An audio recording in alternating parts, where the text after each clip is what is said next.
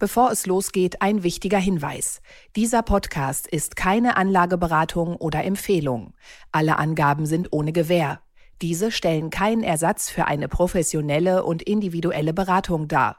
Werteentwicklungen der Vergangenheit sind kein Indikator für zukünftige Wertentwicklung. Aktien fürs Leben. Der Vermögenspodcast von Kapital mit Petra Ahrens und Timo Pache. Hallo und herzlich willkommen zu einer neuen Ausgabe von Aktien fürs Leben, dem Vermögenspodcast von Kapital. Heute wieder mit Timo Pache und Petra Ahrens. Hallo. Ja, und wir kümmern uns heute zum ersten um das Vorzeigeunternehmen im Bereich der Industriegase, Linde PLC. Seit dem Merger mit Pax Air hat sich Linde weiterhin breit aufgestellt und überzeugt gleichermaßen Aktionäre und die internationalen institutionellen Investoren. Die Aktie ist teuer, aber gut und wir werfen heute einen Blick darauf. Und wir widmen uns einem Duell, das selbst einmal Filmstoff bieten könnte, nämlich äh, die beiden Unternehmen sind Giganten der Unterhaltungsindustrie, wenn auch komplett unterschiedlich. Wir befassen uns mit Disney und mit Netflix. Ja, und zu guter Letzt, endlich wurde mal wieder die zuletzt so karge IPO-Landschaft in Deutschland wiederbelebt. Einen erfolgreichen Börsenstart legte am Freitag vergangene Woche ThyssenKrupp Nucera hin. Die Wasserstofftochter von ThyssenKrupp konnte in kurzer Zeit auf 20 Prozent performen. Wir wollen besprechen, wie viel Fantasie und Potenzial darin steckt. Aber zunächst einmal würde ich noch mal ganz gerne auf eine unserer vorherigen Podcasts zurückkommen. Wir hatten uns im, im Mai oder im Juni war es über das Unternehmen Domino's Pizza unterhalten. Fazit war, mal ganz davon abgesehen, dass es scheinbar nicht Timos Lieblingspizza war. Ja, ja, genau. Ich glaube, der Betrag war, äh, der, der Betrag, der Belag war dir zu spicy, ne? Ach, ich finde es insgesamt irgendwie kein gutes Konzept, diese Pfannenpizza. Ich bin davon nicht überzeugt. Ja, trotzdem hatten wir uns dann am Ende des Podcasts irgendwie dazu durchgerungen, dass das Unternehmen gar nicht so schlecht positioniert ist und wir ihm positive Aussichten zugemutet haben. Genau, wir waren, im Grunde genommen haben wir gesagt, die Aktie ist besser als die Pizza, glaube ich. Ja, das hast du gesagt, richtig. Genau. Ist sie zu scharf, bist du zu schwach, lieber Timo. Aber gut. Wir hatten ein Problem, ein Risiko darin gesehen, dass ja solche Pizza-Lieferdienste davon profitieren, dass sie schnell und zügig ausliefern. Und das wäre dann auch gerade das Problem, was sie hatten, dass sie fehlendes Personal, mangelndes Personal hatten. Und da fand ich es sehr spannend, ähm, dass letzte Woche bekannt gegeben wurde, dass Domino's mit Uber Eats sich zusammengetan hat und zukünftig Dominos die Fahrer von Uber mitnutzen wird, zumindest erstmal primär auf dem amerikanischen Markt. Und prompt reagierte auch an diesem Tag die Aktie und legte am gleichen Tag noch um 12 Prozent zu.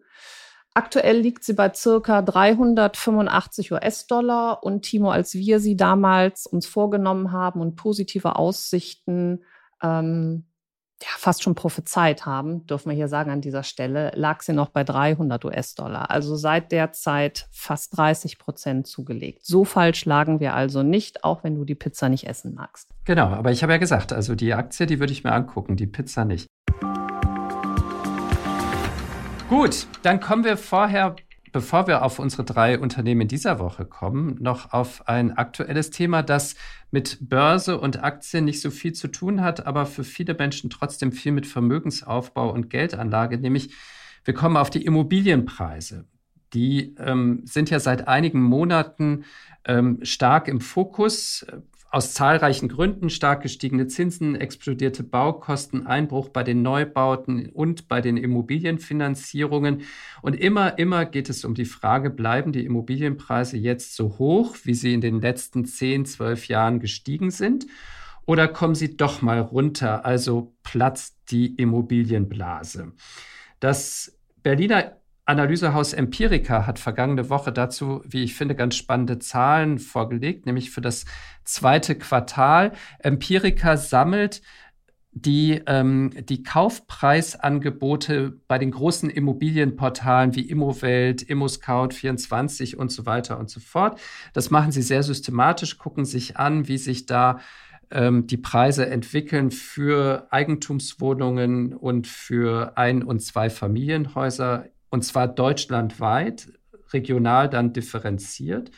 Und das Spannende ist, im zweiten Quartal 2023, andere und aktuellere Zahlen von anderen, ähm, aus anderen Quellen gibt es noch nicht. Aber diese Zahlen von Empirica zeigen eben, dass die Preise doch ziemlich stark runterkommen. Und zwar für Eigentumswohnungen im Vergleich zum Vorjahresquartal sind die Preise um 5,5 Prozent gesunken im Vergleich zum Vorquartal, also Januar bis März einschließlich, um 1,6 Prozent und noch etwas stärker, nämlich um 7,2 Prozent im Vergleich zum Vorjahr sind die Preise für Ein- und Zweifamilienhäuser zurückgegangen.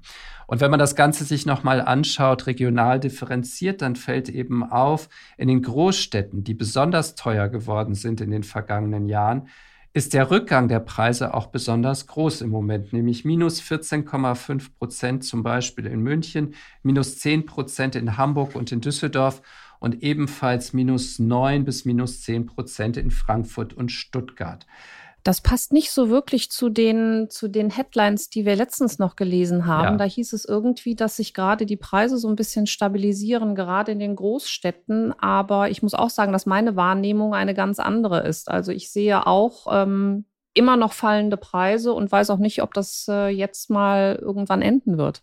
Genau, also man kann, glaube ich, es gibt ja ganz unterschiedliche ähm, Quellen, wo wir diese Preise nachvollziehen können. Es gibt die Transaktionspreise, die werden aber immer nur mit einem großen zeitlichen Verzug erfasst. Die haben wir jetzt noch nicht so aktuell. Ähm, und Empirica schaut sich eben nur die annoncierten Preise an in den Immobilienportalen. Da weiß man jetzt auch nicht genau, zu welchem aktuellen Transaktionspreis dann am Ende der Vertragsabschluss passiert. Ich würde aber mal eher davon ausgehen, wenn jetzt Preise ähm, fünf bis zehn Prozent niedriger angeboten werden für bestimmte Immobilien als vor einem Jahr, dass man dann als Käufer, wenn man in diesen Markt kommt, durchaus auch nochmal einen ordentlichen Rabatt aushandeln kann. Das ist zumindest die Erfahrung, die wir bei unseren Recherchen zu den Immobilienpreisen in den vergangenen Monaten schon gemacht haben. Das ist das, was die Makler im Grunde genommen jetzt sagen. Wenn du jetzt als Käufer auf den Markt kommst und sagst, ähm, die gestiegenen Preise machen mir, äh, die gestiegenen Zinsen machen mir nichts aus, ich bringe das nötige Eigenkapital mit, dann hat man, glaube ich, schon eine ziemlich gute Verhandlungsposition im Moment. Das sehe ich auch so, auf jeden Fall. Vor allen Dingen, du musst dir die Frage stellen, wer verkauft denn jetzt aktuell? Ja ich glaube ja nicht, dass das Leute sind, die jetzt sagen, ach Mensch, die Preise sind gefallen, äh, ich mache trotzdem mal Geld raus. Also sind es wahrscheinlich ähm, Immobilieneigentümer, die verkaufen müssen, weil sie irgendwann in den kommenden Monaten ein Auslaufen ihrer Kredits Zinsen haben und sich jetzt schon vor der Prongulation und entsprechend wesentlich höheren Zinsen ähm, Angst haben müssen. Das heißt also, die sind ja fast schon, stehen die unter Zwang, ihre Immobilien zu verkaufen. Also das, was wir da gerade an, an Verhandlungsbasis sehen, kann in der Tat nochmal wirklich runtergehen. Auf der anderen Seite frage ich mich, aber wer kauft jetzt auch aktuell? Mhm.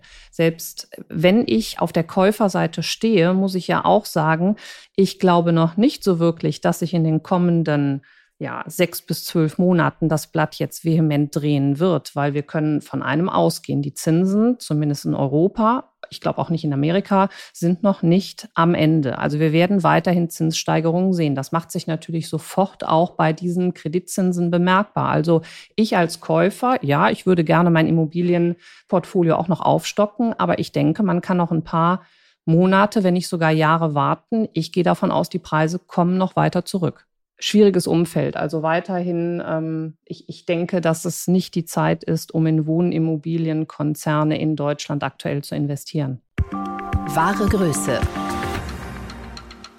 Das war ein ganz schöner Aufschrei im vergangenen Winter, als der Industriegasekonzern Linde Praxair ankündigte, Ende Februar die deutsche Börse in Frankfurt verlassen zu wollen und sich künftig nur noch in New York an der Börse handeln zu lassen. Der Schritt war im Grunde genommen die letzte Konsequenz der Fusion von Linde und dem US-Wettbewerber Praxair im Jahr 2018, damals noch vollzogen als Fusion unter Gleichen, aber auch damals hieß es schon, naja, wenn wir ehrlich sind, dann wird hier Linde eigentlich von den US-Amerikanern übernommen.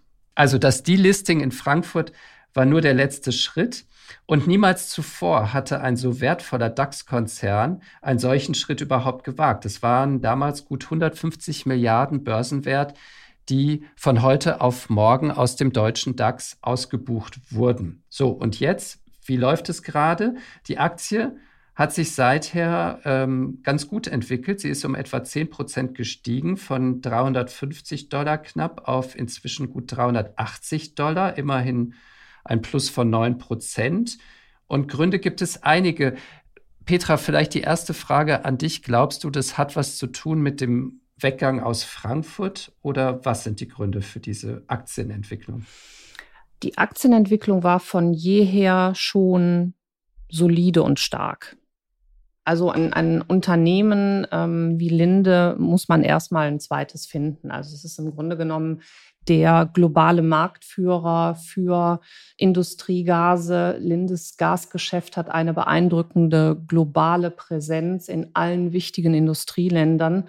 Die Aufteilung ähm, allein in Nord- und Südamerika macht man ähm, von der Umsatzverteilung her bezüglich auf das erste Quartal 2023 knapp vier Milliarden US-Dollar gefolgt dann von IA, von dem Wirtschaftsraum Europa, Arabien und Afrika mit 2,1 Milliarden, Asien, Pazifik 1,6 Milliarden. Also breite, tolle Aufstellung.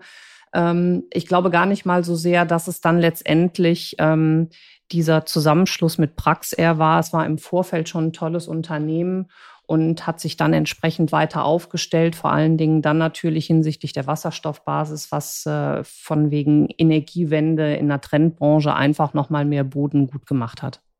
Aber du hast gesagt, irgendwie, das Unternehmen war vorher schon gut aufgestellt, das stimmt. Ja. Aber ich würde trotzdem die These aufstellen, dass die Fusion mit Praxair ähm, sich in den Unternehmenszahlen von Linde und Praxair deutlich niederschlägt inzwischen. Ähm, denn du hast in dem Markt für Industriegase eigentlich nur noch drei große Anbieter inzwischen. Das ist Air Liquide aus äh, Frankreich und ähm, Air Products aus den USA. Und dann gibt es noch so ein paar kleinere regionale Anbieter, aber im Grunde genommen die drei teilen sich den Weltmarkt auf. Das heißt, die können auch so ein bisschen die Preise bestimmen, die können die Angebotsstrukturen bestimmen und ich glaube, das schlägt sich nieder in der Umsatzmarge. Die liegt bei Linde Praxair bei um die 30 Prozent mehr oder weniger.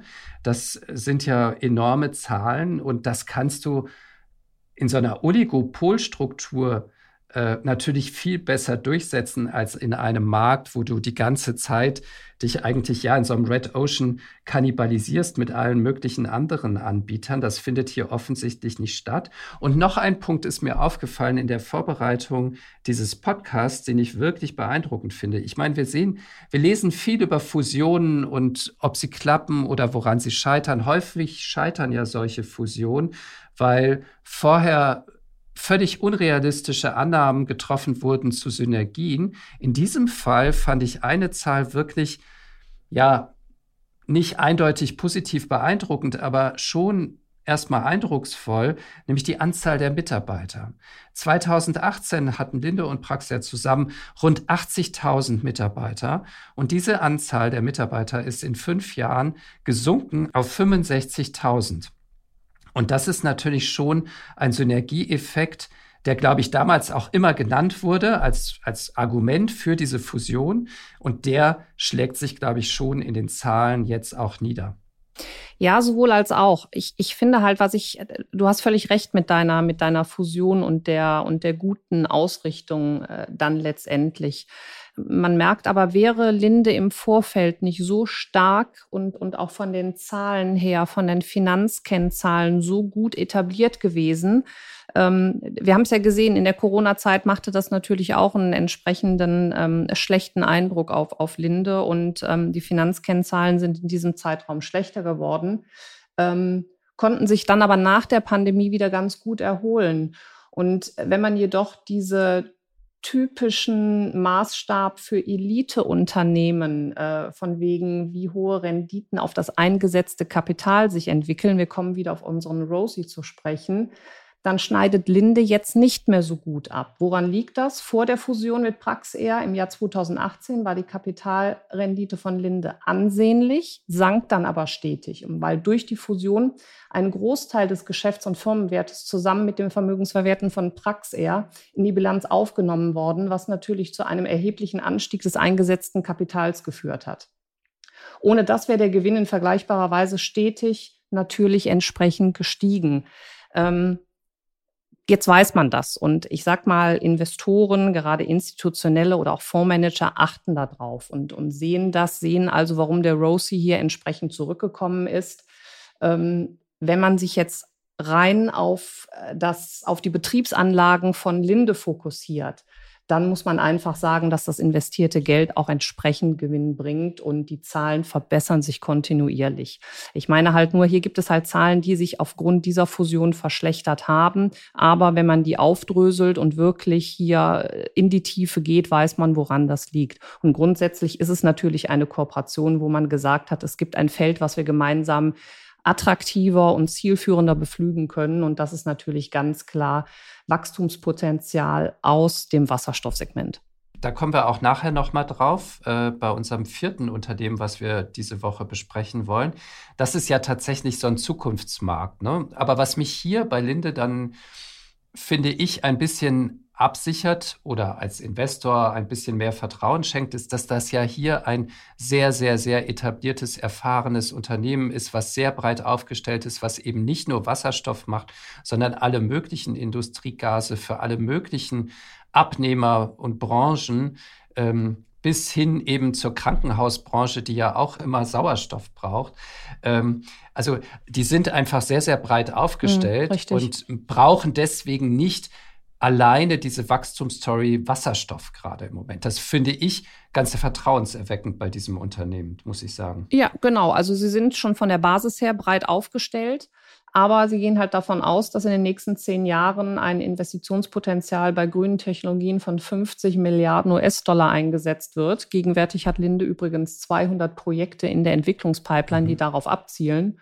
Und daher sind sie natürlich in einer idealen Position, um das Wachstumspotenzial von sauberen Wasserstoff zu nutzen. Hier gibt es ja auch bereits mehrere Projekte mit namhaften äh, Unternehmen wie BASF, Evonik, BP, ExxonMobil. Also daher, das Unternehmen hat den Anlegern zugesichert, dass es ähm, mit dem investierten Kapital eine zweistellige Nachsteuerrendite anstrebt. Und das kann man dem Management auch durchaus zutrauen man guckt ja immer, wie hat sich jetzt das Unternehmen entwickelt. Das war ja äh, hier auch jetzt unser Fokus. Wie hat sich denn jetzt zum Abschluss, ähm, wie hat sich das Ganze denn für den DAX entwickelt? War das jetzt für den DAX irgendwie tatsächlich ähm, der Rückschlag, der damals auch so erwartet wurde? Oder wie passt zum Beispiel die positive Performance des DAXes im ersten Halbjahr zu diesem ja, proklamierten Rückschlag durch den Rückzug von Linde? Das ist eine interessante Frage, weil die Frage stellt man normalerweise immer andersrum. Was ja, ja. macht es mit dem Unternehmen, mm, das den Index verlässt? Und in diesem Fall war es ja durch die doppelte Börsennotierung in Deutschland und in den USA gab es Nachteile. Also aus, aus Seiten des, des Linde-Konzerns war es nachvollziehbar. Jetzt müssen wir uns den DAX mal in seiner Gänze betrachten. Der, der DAX hat derzeit noch einen Wert von 1,35 Billionen Euro. Das ist im internationalen Vergleich so gut wie gar nichts. Also die drei größten Tech-Konzerne, wie wir sie da haben, Microsoft, Apple und Alphabet, haben vor zwei Jahren einen Börsenwert von 2,2 Billionen Euro ähm, aufgewiesen. So, das bedeutet also, mit dem Weggang von Linde ist der DAX im Grunde genommen noch mehr in die Bedeutungslosigkeit, in die internationale Bedeutungslosigkeit gerutscht, weil dadurch natürlich rund 10 Prozent an Wert verloren gegangen ist bei Rausgang. Also Linde hinterlässt natürlich mit einer Marktkapitalisierung von geschätzten 180 Milliarden US-Dollar eine, eine Lücke, die es auch im DAX so schnell nicht zu schließen gibt. Das Ganze sehen. Timo, an dieser Stelle mal die Frage, wie ist denn dein Zuschauer-TV-Verhalten? Was hast du denn als letztes für einen Film von Disney und oder Netflix geschaut? Ja, das ist äh, sehr lustig, weil genau daran erkennst du schon, ähm, die Probleme, mit denen beide Unternehmen im Grunde genommen immer wieder zu tun haben. Als ich ob wollt, ich es geahnt hätte. Ja, also ich wollte gerne in Indiana Jones 5 gehen, in den neuen und habe es aber noch nicht geschafft. Und in Vorbereitung auf den Podcast habe ich jetzt gelesen, dass die Zuschauerzahlen für diesen Blockbuster deutlich hinter den Erwartungen zurückgeblieben sind, was daran zu tun oder damit zu tun hat, dass ich eben ähm, noch nicht drin war im Kino und nicht nur ich nicht, sondern viele andere offensichtlich auch nicht. Und an Serien, lustigerweise, habe ich die letzten beiden Serien, die ich geguckt habe, sind auch keine Netflix-Serien. Yellowstone, ähm, eine Serie aus Montana ähm, über so Republikaner, eine Familie, irre, irre Geschichte, ähm, ist aber keine Netflix-Serie. Und Slow Horses fand ich sehr lustig, ist aber eine Apple TV-Serie und auch keine Netflix-Serie. Das heißt, man sieht schon an meinem Verhalten, und jetzt bin ich mal auf deins gespannt, dass diese Unternehmen tatsächlich echt kämpfen müssen um ihre Zuschauer. Ja, aber es ist ein typisches Verhalten. Und ich finde, genau. was sich hier herauskristallisiert, ist, dass äh, unser geliebter Dinosaurier Walt Disney oder der Disney-Konzern damit überwiegend zu kämpfen hat. Also es tut mir auch in der Seele weh. Ich glaube, mein, mein erster Film war Bambi und das sind so diese Klassiker, die man aus äh, Disney, aus der Disney-Schublade kennt. Die werden halt immer weniger. Und ähm, mein Verhalten ist einfach so, ich nutze das normale TV-Angebot im Fernsehen und ergänze es dann aber ähm, mit Netflix und auch mit Amazon Prime. Und ähm, da siehst du schon, ich finde, dass du als, als Zuschauer an Netflix fast nicht mehr vorbeikommst, weil mhm. das große ähm, der große Vorteil von Netflix finde ich, dass die relativ günstig sind. Also ich habe ja als User ähm, habe ich ja die Möglichkeit, äh, ein Monatsabo zwischen 4,99. Okay, das werden die wenigsten nehmen. Da haben wir noch die Werbung mit drin. Ich glaube, das günstigste ohne Werbung ist dann ab 7,99 und dann je nach verbesserter Bildqualität im, im Prime dann bis 17,99. Ähm, äh, kannst du im Grunde genommen alles aus dieser Datenbank dir ähm, streamen. Und warum kommst du nicht dran vorbei? Wenn ich hier morgens ins Büro komme, höre ich schon nach dem Wochenende, hast du das geguckt, hast du jenes geguckt? Also das heißt, um mitsprechen zu wollen, solltest du dir ein Streaming-Angebot von Netflix ähm, holen. Nachteil ist, die großen Blockbuster hat Netflix fast gar nicht. Ich glaube, den, den, den letzten, den ich gesehen habe, am Wochenende hatte ich jetzt Red Notice gesehen. Wham als Dokumentation wird jetzt über Netflix gegeben. Ich bin ein ganz großer Verfechter und warte händeringend darauf, dass die fünfte Staffel von Stranger Things endlich ausgestrahlt wird. Aber wenn ich wirklich große Blockbuster haben will, gehe ich zu Amazon Prime. Das ist aber ein völlig anderes Bezahlmodell, weil da muss ich einzeln dafür bezahlen. Entweder ich leihe mir den Film für 3,99 aus oder zahle etwas mehr.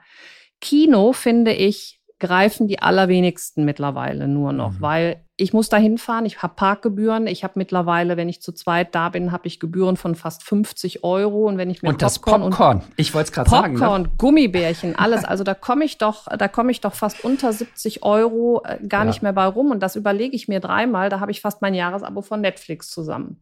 So und dann ist natürlich Netflix hat unglaubliche Vorteile, weil sie haben eine sehr gute Eigenproduktion. Das verursacht hohe Gebühren, aber dadurch hast du eine große Auswahl an Serien. Dazu zählen natürlich wirklich diese Blockbuster-Serien wie Stranger Things, wie es ging damals los mit Haus des Geldes, auch eine hervorragende Serie, oder die, die ich gar nicht kenne, Squid Games. Das ist eine Serie aus Südkorea.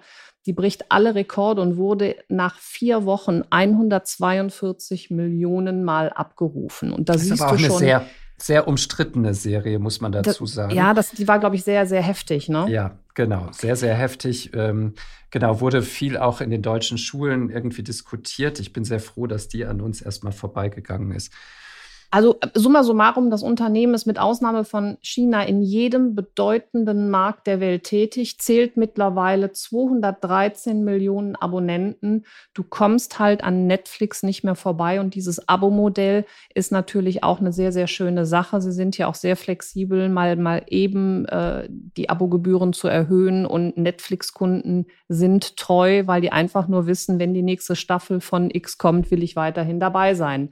So, und das ist leider Gottes wir wollen ja diese beiden Konzerne vergleichen, das hat Disney verschlafen. Also Ähm, sie sind weiterhin in diesen großen Produktionen und man kennt sie halt noch aus dem Zeitalter äh, Mickey Mouse und Donald Duck und Star Wars und wie sie alle heißen, Avatar, Kingsman, das sind zwei, die ich noch geschaut habe aber es wird immer weniger. Ähm, sie haben immer größere Probleme. Natürlich ganz großes Problem zur Corona-Zeit. Die ganzen Freizeit- und Vergnügungspark konnten nicht besucht werden.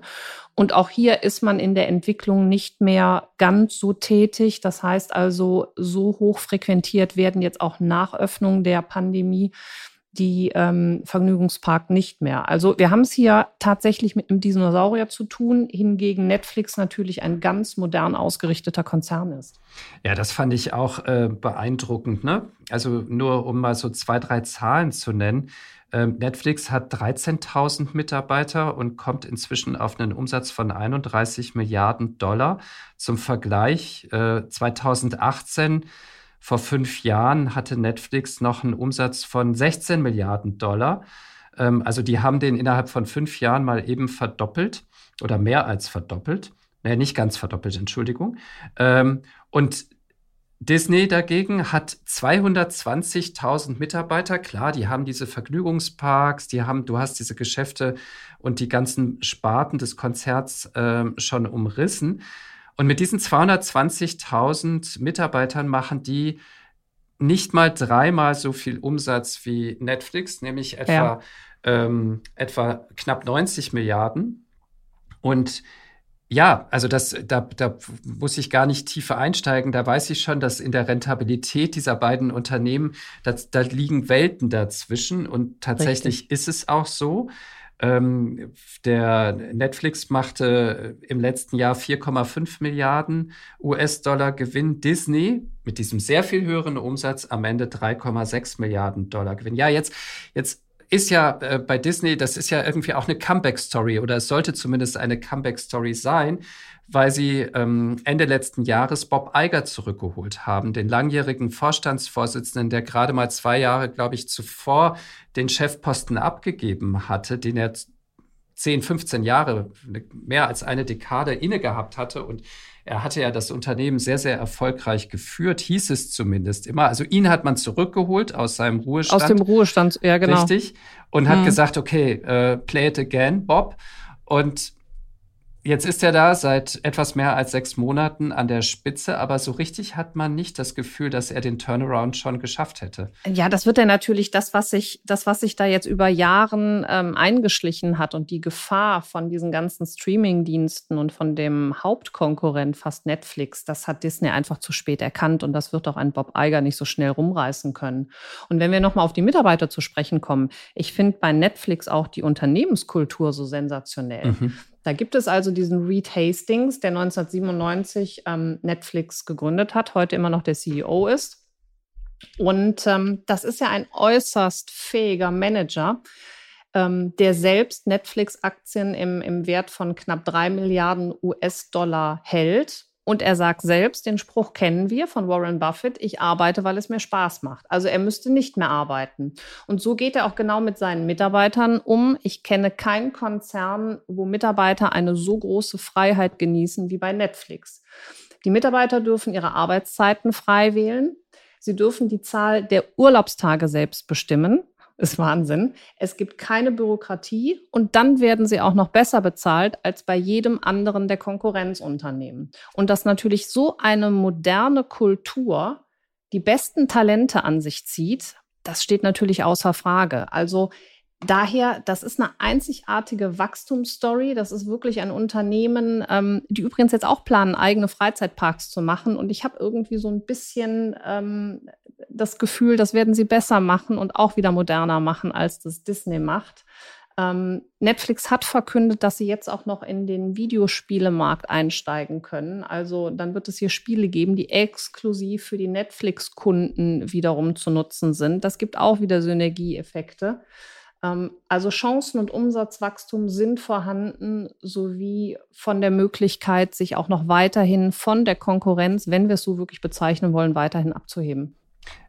Also einzig bei den Freizeitparks, da würde ich mal irgendwie ein Fragezeichen dahinter machen, weil das klingt für mich äh, irgendwie schon so nach einem Milliardengrab. Ne? Da musst, brauchst du tatsächlich dann auch tausende Mitarbeiter. Du musst irgendwie sehr viel Geld investieren, damit das irgendwie cool wird. Und am Ende weißt du gar nicht, ob die Leute kommen. Du hast ja, also das finde ich ist das Faszinierende bei Netflix.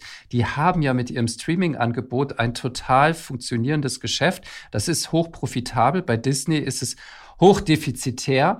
Das heißt, die haben eine fantastische Ausgangsposition. Das zu erweitern um Videogames oder so, das finde ich total naheliegend, weil da haben sie die Infrastruktur, da haben sie schon dieses ganze Onboarding-Prozess. Ne? Du bist, musst mhm. dich ja sowieso einloggen. Also das Angebot innerhalb deines Streaming-Angebots zu erweitern, finde ich total nachvollziehbar und, und ist, glaube ich, leicht umzusetzen. Jetzt aber noch ein quasi lineares oder analoges Produkt da drauf zu setzen, nämlich Freizeitparks, wo ich hinfahre und dann muss ich Eintritt bezahlen, würde mich überhaupt nicht interessieren. Aber äh, who knows, vielleicht äh, gibt es ja Amerikaner, die da irgendwie mitgehen wollen. Ähm, du, ein so, ein so moderner CEO und Gründer wie Reed Hastings wird da sicherlich auch schon die ein oder andere KI-Variante haben. Also ob der wirklich da jetzt nur Mitarbeiter einstellt, die im Mickey-Maus-Kostüm rumlaufen, ist auch fraglich. Also dem traue ich wirklich neue Wege zu und ähm, genügend Geld hat er dafür, das auszuprobieren. Ähm, ich glaube auch nicht, dass er das dann zulasten der Aktionäre macht. Also er verteilt sich hier sehr, sehr breit. Und daher darf man hier gespannt sein. Und du siehst es ja auch am Kurs. Also der Aktienkurs von Netflix äh, explodierte und Disney hat sich in den letzten drei Jahren nicht vom Fleck ja. bewegt. Das ist schon einfach, was Aktionäre und Investoren honorieren, den Weg zu gehen, den Netflix da geht. Ich meine, beide Beide sind vom KGV, beide Unternehmen sind nicht günstig bewertet. Netflix liegt, glaube ich, um die 51 im KGV, ähm, Disney bei 36,5. Ähm, nur wenn man in die Zukunft guckt, dann will ich Potenzial und, und äh, zielgeführtes Management haben. Und das sehe ich hier bei Netflix wesentlich mehr als bei Disney, so leid es mir auch tut. Aber Bambi ist tot, Tino. The Trend is your friend. Zum Abschluss noch einmal kurz äh, der zweite Börsengang in diesem Jahr in Deutschland, die Wasserstofftochter Nucera der Industrieikone ThyssenKrupp. Ähm, Petra, du hast es ja eingangs erwähnt. Lustige Anekdote, die ich ähm, dazu erzählen kann. Wir hatten vor ähm, einigen Jahren ein Interview mit der damaligen ThyssenKrupp-Chefin Martina Merz die davon erzählte, wie sie bei ThyssenKrupp angefangen hat und äh, erstmal so die ganzen Sparten sortierte. Und du kennst das, ThyssenKrupp befindet sich ja seit Jahren in so einer riesigen Restrukturierung. Womit will man eigentlich weitermachen? Was will man verkaufen? Und da gab es immer so eine Art Resterampe, da hat man alle Geschäfte reingepackt, mit denen man irgendwie nicht so richtig was anfangen konnte und wo man gar nicht so wusste, was machen die da eigentlich. Und da hat man auch äh, diese Wasserstofftochter mit ihren Elektrolyseuren reingepackt, weil man irgendwie dachte, ja, die haben ja auch mit dem Rest nichts zu tun. Und dann, ein paar Monate später, in der Ukraine-Krise, hat man festgestellt, ach du meine Güte, was haben wir denn da für eine kleine Perle? Und hat die wieder rausgeholt und gesagt, oh, die müssen wir unbedingt entwickeln, da können wir noch richtig was draus machen. Und jetzt hat man sie eben an die Börse gebracht ähm, vor zehn Tagen. Und die Aktie ist auch im, in den ersten Tagen ganz ordentlich gelaufen. Der Kurs startete bei 20 Euro und ging dann kurzzeitig sogar hoch bis auf 25 Euro, jetzt wieder etwas runter und liegt bei 23 Euro. Wir hatten ja Wasserstoff schon bei Linde Praxair. Linde. Hm. Genau. Du hast es gesagt, das ist das große Trendthema unserer Zeit, ähm, saubere ja. Energie. Das ist ja so der Stoff, aus dem die Träume sind. Ähm, und ähm, Nucera hat da ja eine ganz spannende ähm, ganz spannendes Geschäft, weil die bauen wirklich diese großen Elektrolyseure, mit denen man das, den Wasserstoff herstellt. Also eigentlich müsste man doch sagen, aus Anlegersicht ein spannendes Unternehmen, oder? Sicherlich, also Elektrolyseure, ich müsste es mir auch angucken. Das ist halt ähm, Wasser in Wasserstoff und Dauer, in Sauerstoff zerlegen und, und das braucht man, um letztendlich ähm, den Wasserstoff zu erzeugen. Und natürlich ähm, ist der Ausbau der Infrastruktur im Bereich der grünen Wasserstoff ähm, sehr, sehr interessant, wird staatlich gefördert. Und ist im Grunde genommen die Schlüsseltechnologie für die Dekarbonisierung der Wirtschaft. Also daher ähm, hat man Gutes daran getan, ähm, Nucera an die Börse zu bringen. War ja auch schwierig genug. Der Börsengang wurde ja einige Male verschoben. Ganz logisch ähm, machst du nicht in, in Kriegs- und, und inflationsschwierigen Marktumfeldern. Man hatte auch im Vorfeld einige Bedenken, dass das ein guter Börsengang gibt. Im Vorfeld gab es auch schon in der Preisfindung deutliche Abstriche und ähm, ich meine auch der, der Preis wäre dann bei, an der unteren Spanne bei 20 Euro, wer ist er dann ähm, an die Börse gegangen. Und im Vorfeld, um den Eintritt dann auch an der Börse abzusichern, hat sich Nucera zwei Ankeraktionäre genommen, also die Fondtochter von BNP Paribas aus Frankreich und mal wieder der saudi-arabische Staatsfonds, PIF, Public Investment Fonds heißt er, glaube ich, der leider Gottes hier sein Unwesen treibt, indem er sämtliche Fußballclubs beteiligt oder aufkauft und wie ich jetzt am Wochenende gehört habe, jetzt auch in Gesprächen mit Wimbledon steht, ähm, um sich hier überall zu beteiligen. Der hat aber auch dann sich letztendlich ähm, dazu verpflichtet, im Vorfeld äh, Nucera-Aktien zu zeichnen was dann auch funktioniert hat. Also sie sind voll platziert worden an der Börse und sind äh, innerhalb von wenigen Tagen wirklich um 20 Prozent gestiegen. Also das war mal wieder seit langer Zeit endlich ein erfolgreicher Börsenstart. Aber jetzt komme ich als ähm, notorisch äh, skeptisch kritischer Journalist und sage, Nucera ist aber doch trotzdem so ein One-Trick-Pony. Ähm, die machen halt Elektrolyseure und äh, ja, das können sie. Das wird auch wahrscheinlich ähm, wachsen, dieses Geschäft. Aber ob die jetzt ausgerechnet die große Wasserstoffwirtschaft aufrollen werden oder es nicht am Ende so Großkonzerne wie Linde Praxair sind, die eine riesen Erfahrung in dem Bereich haben, die die Großanlagen bauen und zwar ähm, auf der ganzen Welt bereits bauen. Und du hast ja vorhin bei Linde Prax eher schon die ganzen Pilotprojekte genannt, äh, wo die drinstecken. Oder ob es am Ende so ein Newcomer ist wie Nucera, der das Geschäft macht. Ähm, da würde ich zumindest mal ein großes Fragezeichen hintermachen und sagen, naja, also das ist halt irgendwie ein Hoffnungswert mit Nucera, aber ganz sicher, dass das wirklich ein erfolgreiches Unternehmen wird, wäre ich da noch nicht. Na, Sie sind, Sie haben natürlich mit ThyssenKrupp auch eine große, eine große Muttergesellschaft, die davon ja eigens auch profitiert.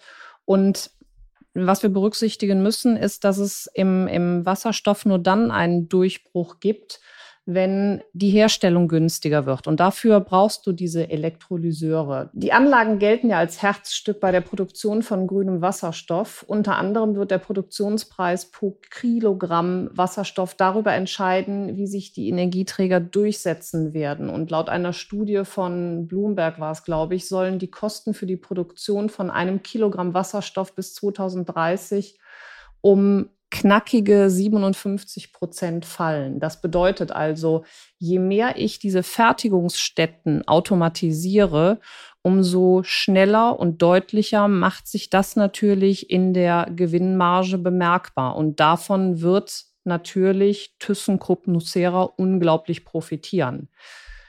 Klar, momentan ist die Aktie nicht günstig bewertet mit einem KGV über 200. Aber die müssen aber ja, auch erstmal Gewinn machen in diesem Jahr. Sie ne? müssen, genau, sie müssen erstmal Gewinn machen. Ähm, deswegen sagt man ja, ähm, also wir, wir vergleichen das mal so ein bisschen mit den anderen äh, Wasserstoff-wirklichen äh, Playern wie Nell oder Plug Power. Die sind alle noch nicht profitabel. Das dürfen wir nicht vergessen. Die sind alle noch nicht profitabel. Die sagen aber jetzt bei den neu abgeschlossenen ähm, Verträgen schon, dass sie mit den Margen zufriedener werden. Aber es dauert natürlich noch einige Zeit, bis das erzielt wird. Also ob man jetzt einsteigt, ist fraglich. Es, es, gab diesen Hype bei Eintritt und ich glaube auch, dass das ein Unternehmen ist, jetzt mal abgesehen, ob Linde da anders positioniert ist. Ich glaube nicht, dass man äh, ThyssenKrupp Nucera mit Linde Prax eher vergleichen kann. Wenn der grüne Wasserstoff im Markt eintritt und das Transportwesen wesentlich mitbestimmt, hatten wir eben schon gesagt, Fluggesellschaften, Schiffsverkehr und so weiter, dann wird es hier auch profitabel werden. Und du weißt ja selbst, Timo, dass die Börse ja die Zukunft und die Fantasie als Potenzial nimmt. Und irgendwann mal profitabel zu werden, wäre dann natürlich ein unglaublicher Kurstreiber. Und daher finde ich, dass man das Unternehmen auf jeden Fall beobachten sollte. Wer jetzt allerdings natürlich Angst hat, dass ihm der Kurs wegrennt, der kann sich mit einer ersten Tranche jetzt schon hier rein kaufen, um vielleicht bei einer Beruhigung dieser Situation das Ganze zu verbilligen. Ähm, grundsätzlich sei festzuhalten, Wasserstofftechnologie ist die Trendbranche und allein das weckt die Fantasie wahrscheinlich der Anleger, hier weiter zu investieren.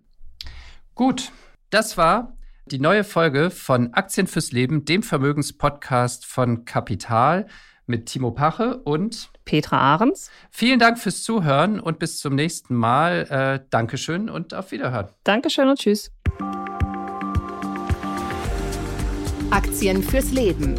Der Vermögenspodcast von Kapital mit Petra Ahrens und Timo Pache.